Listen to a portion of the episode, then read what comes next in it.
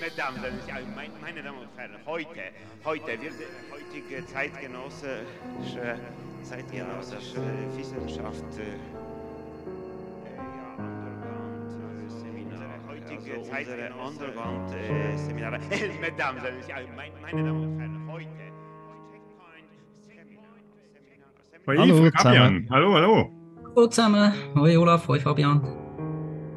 Ja, und hallo alle, die zuhören. Herzlich willkommen zu unserem Podcast, dem Podcast Traumstation. Die Traumstation, das ist ein Projekt vom Verein The Missing Link. Es ist ein Verein aus Zürich, welcher die Psychoanalyse und andere Disziplinen in einen Austausch bringen will. Und bei der Traumstation funktioniert das so, dass ähm, ihr einen Traum uns einschicken könnt an unsere E-Mail-Adresse. Das ist traum at the-missing-link.online. Und wenn ihr einverstanden, ah nein, zuerst kriegt ihr natürlich eine schriftliche Deutung zurück auf euren Traum. Das ist anonym und kostenlos. Und dann eben, wenn ihr einverstanden seid, dann verwenden wir die Träume auch sehr gerne hier im Podcast, wo wir immer gemeinsam einen Traum ähm, deuten. Genau. Ja, und hier jetzt auch ein Traum, der uns kürzlich erreicht hat. Genau, heute würde ich ihn äh, vorstellen. Äh, und ich beginne einfach zu lesen. Äh, interessant ist, dass äh, die Überschrift Raum der Kerkergarten lautet. Liebe Traumstation, nochmals vielen Dank für die Deutung zu Traum der Krieger und der Krämerladen. In gewisser Weise habe ich nun so etwas wie eine Fortsetzung dazu erhalten, nicht unmittelbar inhaltlich, aber in Bezug auf die Protagonistin. Der Traum wirkt verstörend auf mich, hat aber auch eine seltsame Anziehungskraft, derer ich mich nicht erwehren kann. Ich würde mich sehr freuen, eine Deutung hierfür zu erhalten. Gerne können Sie den Traum auch für den Podcast verwenden. Herzliche Grüße und vorab vielen Dank. Ja, da kann man vielleicht noch sagen, das ist ähm, ein Traum, den wir auch im Podcast gedeutet haben, Traum 141, genau, auf den er da Bezug nimmt. Mhm. Der Kerkergarten. Auf dem Parkplatz eines Discounters warte ich mit meiner kleinen Tochter. Es ist ein nebliger Tag. Einige Autos stehen herum, aber keines davon fährt. Und wir sehen auch keine Menschen. Es hält ein VW Golf an und die Kassiererin A aus dem letzten Traum sitzt am Steuer. Wir steigen ein. Sie sieht ganz anders aus, nicht blond, sondern hat braune Haare. Ich finde sie auf andere Art und Weise anziehend als in der Vergangenheit. Dieses Mal strahlt sie eine Strenge und Gefährlichkeit aus. Wir fahren den Berg hinauf in ein kleines Dorf, von dem aus man einen wunderschönen Ausblick auf die Gegend hat. Hier oben ist es sonnig und wir sehen, dass das Tal im Nebel liegt. Dort steht A's Elternhaus. Wir halten davor und steigen aus. Jetzt weiß ich, warum ich hier bin. Ich habe ihr versprochen, beim Entrümpeln zu helfen. Speziell ihr altes Kinderzimmer ist dran. Das Haus ist extrem verwinkelt und meine Tochter und ich verlaufen uns darin. Es fühlt sich eng und muffig an. Ich sehe eine Terrassentür und öffne sie. Die Terrasse ist mit Lärchenholz verbrettert und draußen ist es auf einer großen Wiese und draußen ist auf einer großen Wiese eine Schaukel. Meine Tochter läuft hinaus und spielt in der Sonne. Sie fühlt sich auf Anhieb wohl. Ich suche überall im Haus, doch finde sie zunächst nicht. Auch ihr Kinderzimmer ist in dem labyrinthischen Anwesen nicht aufzuspüren. Dann stelle ich fest, dass es eine Geheimtür neben der Treppe in der Diele gibt. Ein Bücherregal schiebt sich zur Seite. Der Gang führt durch eine Wohnung, in der ihr Vater sitzt und Zeitung liest. Er ist vielleicht 50 oder 55, sieht aus, wie Männer in diesem Alter in den 80ern und 90er ausgehen haben, ausgesehen haben, heißt das. Wie kann das gehen, wo A und ich beide über 40 sind? Hier ist auch das Kinderzimmer, doch es ist leer. Die Arbeit scheint also schon getan, nur A steht darin und schaut mich streng an. Ich möchte A jetzt lieben, doch sie erteilt mir eine Abfuhr und sagt barsch, dass auf der Terrasse noch Arbeit auf mich wartet. Und tatsächlich, neben ihrem Zimmer ist, äh, ist noch eine Terrassentür, die zur Rückseite des Hauses führt. Dieser Teil des Gartens, nach zwei Seiten eingemauert und die Nordseite ist von wild wuchernden Büschen zugewachsen. Mauern und Büsche sind so hoch, dass ich kaum mehr den Himmel sehen kann. In diesem vielleicht 30 Quadratmeter großen Garten ist alles voller Unkraut. Die altmodischen Terrassenfliesen sind zerbrochen, das Unkraut hat sich schon vor langer Zeit durch die Fugen gekämpft. Es sieht giftig aus und es ist eklig hier. Ich möchte eigentlich gar nichts anfassen und fühle mich eingesperrt wie in einen Kerker. Ich glaube jedoch nicht, dass ich die Aufgabe habe, diesen Garten wieder herzurichten. Die Arbeit wartet auf einem verwitterten Gartentisch in der Ecke der Terrasse. Dort sind Backbleche und Ofenroste. Sie triefen von Fett und eine Art Schmelzkäse tropft von ihnen herunter. Mich ekelt davor und ich habe den Geruch von altem, erkaltetem Frittierfett in der Nase. Ihre Mutter erscheint wie aus dem Nichts, hebt den Stapel Backbleche an und grinst dabei schief. Ich sehe, wie die eklige zähe Masse Fäden zieht, als sie zu Boden tropft. Dann wache ich auf. Mhm. Ja, ziemlich eklige Bilder zum Schluss, ja, damit ja. Mhm. ja. Ich, ich fand es noch interessant, er bezieht sich ja auf den Traum, den er vorher schon eingeschickt hat, der Krieger und der Krämerladen. Mhm. Und äh, er sagt, das hat eine Verbindung, weil da die Frau dort aus diesem Traum jetzt in dem Traum auftaucht. Etwas verändert mhm. allerdings. Hm? Und ich habe in Erinnerung, in der Tat, ich habe es auch nochmal nachgeguckt, dass in dem Traum mit dem Krämerladen, äh, der Krieg und der Krämerladen, es auch schon so war, dass die Frau, die jetzt hier auftaucht in veränderter Form, äh, ihn wieder erinnert hat an eine Frau aus einem noch früheren Traum. Hm? Also okay. da scheint es irgendwie, äh, da scheint sich etwas übereinander äh, zu legen, aufeinander zu folgen. Man könnte fast sagen, auch ein bisschen zu stapeln, äh, so wie die, die Backbleche und Ofenroste am Schluss sich da auf dem Tisch sta stapeln. Also das ist mir irgendwie aufgefallen. Und es ist immer auch, die Frau ist immer wieder ein bisschen anders. Ja? So wie er hier auch schreibt, nicht? Mhm. Und gleichzeitig war es dort, sie war ein bisschen, kann ich mich erinnern, oder wir haben es so gedeutet, ein bisschen wie ein Gegenstück zu ihm oder wie eine, äh, ein zweites Ich sozusagen. Sie war in einer ähnlichen Situation wie er selber am Anfang vom damaligen Traum, ja. Und deswegen habe ich hier natürlich auch ein Stück weit ja, sie gehen ja immer in ihr Elternhaus und das sind ihr, ihre Eltern, die dort sind und so weiter. Ähm, und das habe ich immer auch ein Stück auf ihn bezogen, auf den Träumer auch. Mhm. Mhm. Und es gab auch noch ein, ah, sorry, ja, sag du. Ja, also was ich auch noch, oder in den anderen Träumen, es ging so um nicht, um so Seiten des Träums, die nicht gelebt, die noch nicht so gelebt sind oder die nicht, im Moment nicht gelebt sind oder so das ist ja auch ein Motiv, das hier irgendwie wieder, wiederkehrt. Es gibt wie so, also es gibt so eine Linie von ganz, von so hoffnungsvollen Bildern und, und Aufklärung und so. Da ist am Anfang ja auf diesem Discounter-Parkplatz alle Autos stehen, also so ein Bild vom Stillstand und irgendwie billig so, oder? Und fährt dann wie so hoch aus dem, es ist so neblig sogar noch, oder? Und, und er fährt mhm. dann da in die Höhe und ähm, das Bergdorf mit dem wunderschönen Ausblick. Ja, und solche mhm. Bilder kommen ja dann immer wieder ähm, im Traum. Mhm. Ja. Und das als bin ich auch, äh, bin ich auch gehangen, oder? Dass so am Anfang ist alles irgendwie wie aufgeräumt auf, auf diesem Parkplatz und er steigt hoch über den Nebel und, und man hat das Gefühl, jetzt gibt es dann Klarheit, aber im Tal unten ist dann immer noch der Nebel und es holt ihn ja dann auch wieder rein mit diesem labyrinthischen Anwesen, oder? Wo er irgendwie auf der Suche ist nach was, aber das ist eigentlich nicht so, nicht so fassbar. Ja. Mhm. Aber auch mhm. dort gibt es wieder wie so Bild, ein Bild von der Befreiung, oder? Das ist dann wieder so muffig, eng, verwinkelt, die Räume im Elternhaus.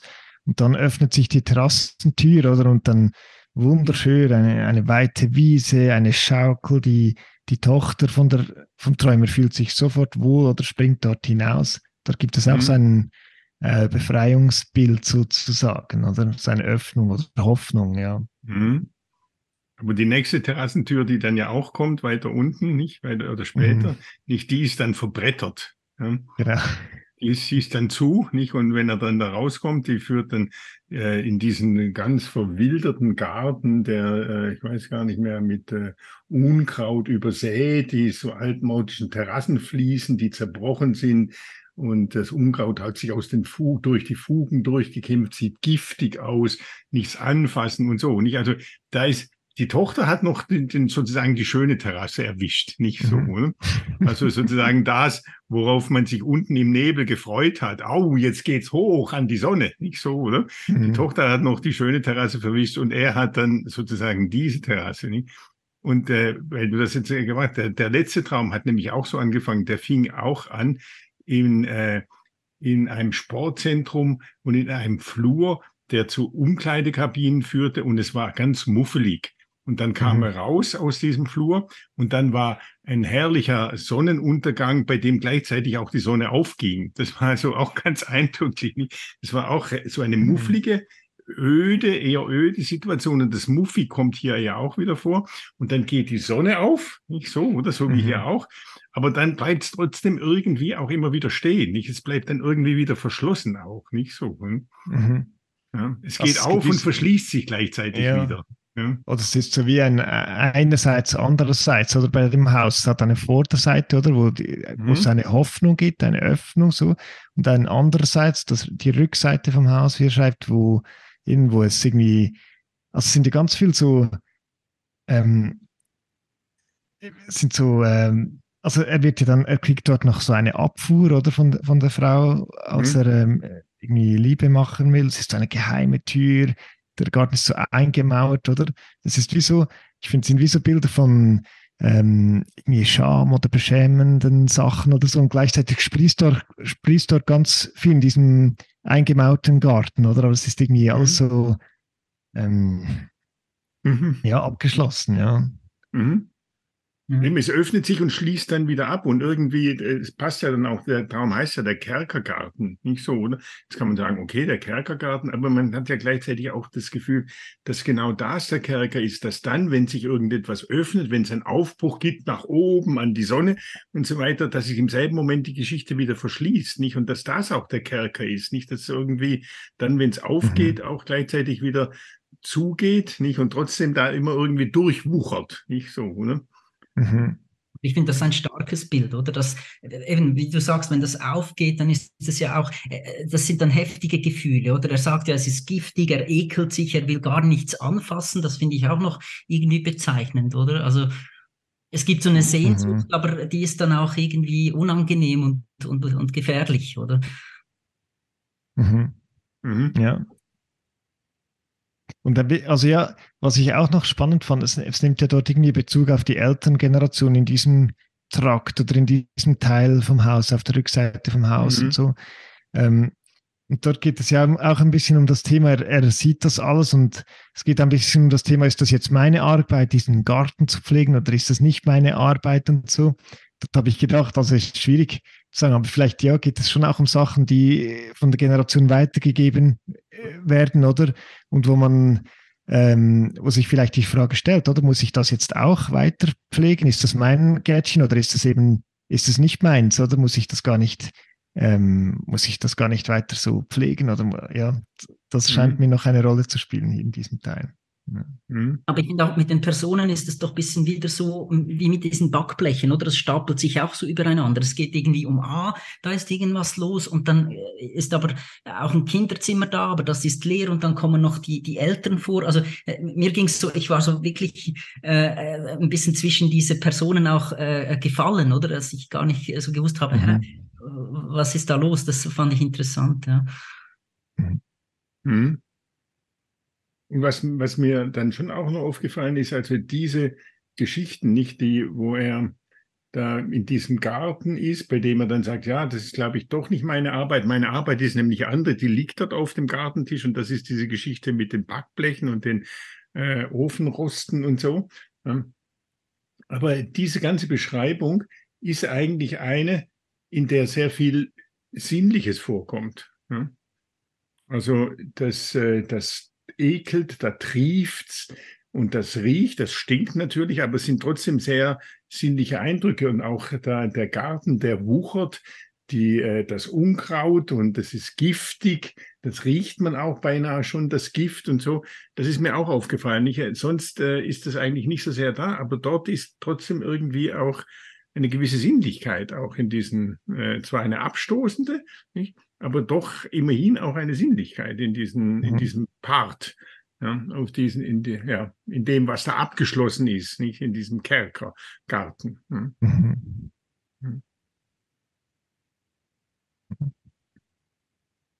Und dann erscheint aber die Mutter wie aus dem Nichts.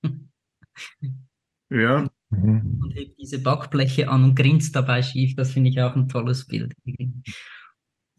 Also gerade mhm. wenn du so vom Genießen sprichst, oder? Da darf man das. Äh, so. Mhm. Ja, die grinst schief. Nicht? Also da kann man sich auch fragen, was, worüber grinst sie nicht? Also mhm. man kann sagen, da ist einiges los gewesen, oder? Da hat man mal da offensichtlich, da wurde ordentlich gebacken und auf dem Rost, im Ofen, ich weiß nicht was, gebraten und sonst was. Nicht das Fett hat getrieft, da war ordentlich was los. So, oder? Mhm. Ja. Er schreibt ja in der Zuschrift, dass der Traum der Traumweg verstörend auf mich, hat aber auch eine seltsame Anziehungskraft, der ich mich nicht erwehren kann. Ja, mhm. Mhm. ja das ist irgendwie. Ich hatte, ich hatte das kürzlich mit, jemand, mit einem Freund davon, ähm, der hat wie ähm, die Frau hat gesagt, hey, die Katze hat, hat gekost, gekotzt oder es sieht, sieht furchtbar aus, so eklig und so. Und dann gesagt, ah ja, okay. Und dann äh, ist aber nicht schauen gegangen. Und die Frau hat gesagt, ja, willst, willst du nicht schauen? dann hat er gesagt, ja, was willst du, dass ich es aufräume? Ich so, nein, nein, äh, also willst es nicht ansehen und so. Und dann gesagt, ja, okay, dann ist es anschauen gegangen und es sei wirklich ganz eklig gewesen. So, und so. Nachher habe ich gesehen, wie seine Frau so ganz zufrieden, ähm, ganz zufrieden aussieht.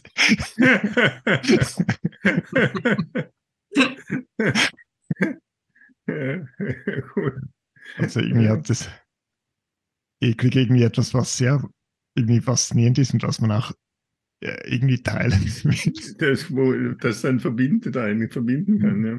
Mhm. Mhm. Ja, ja, ja.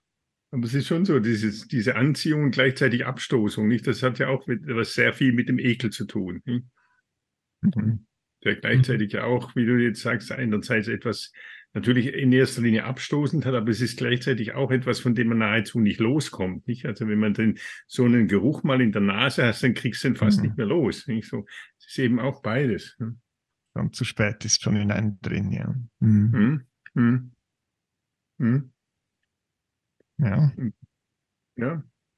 Ja spannend. Das ist ja mal, kann man sagen, kann man gespannt sein, wie es weitergeht mit den mhm. mit diesen Träumen, mit diesen Stapeln und so weiter, nicht der Figuren und so. Hm? Ja, genau.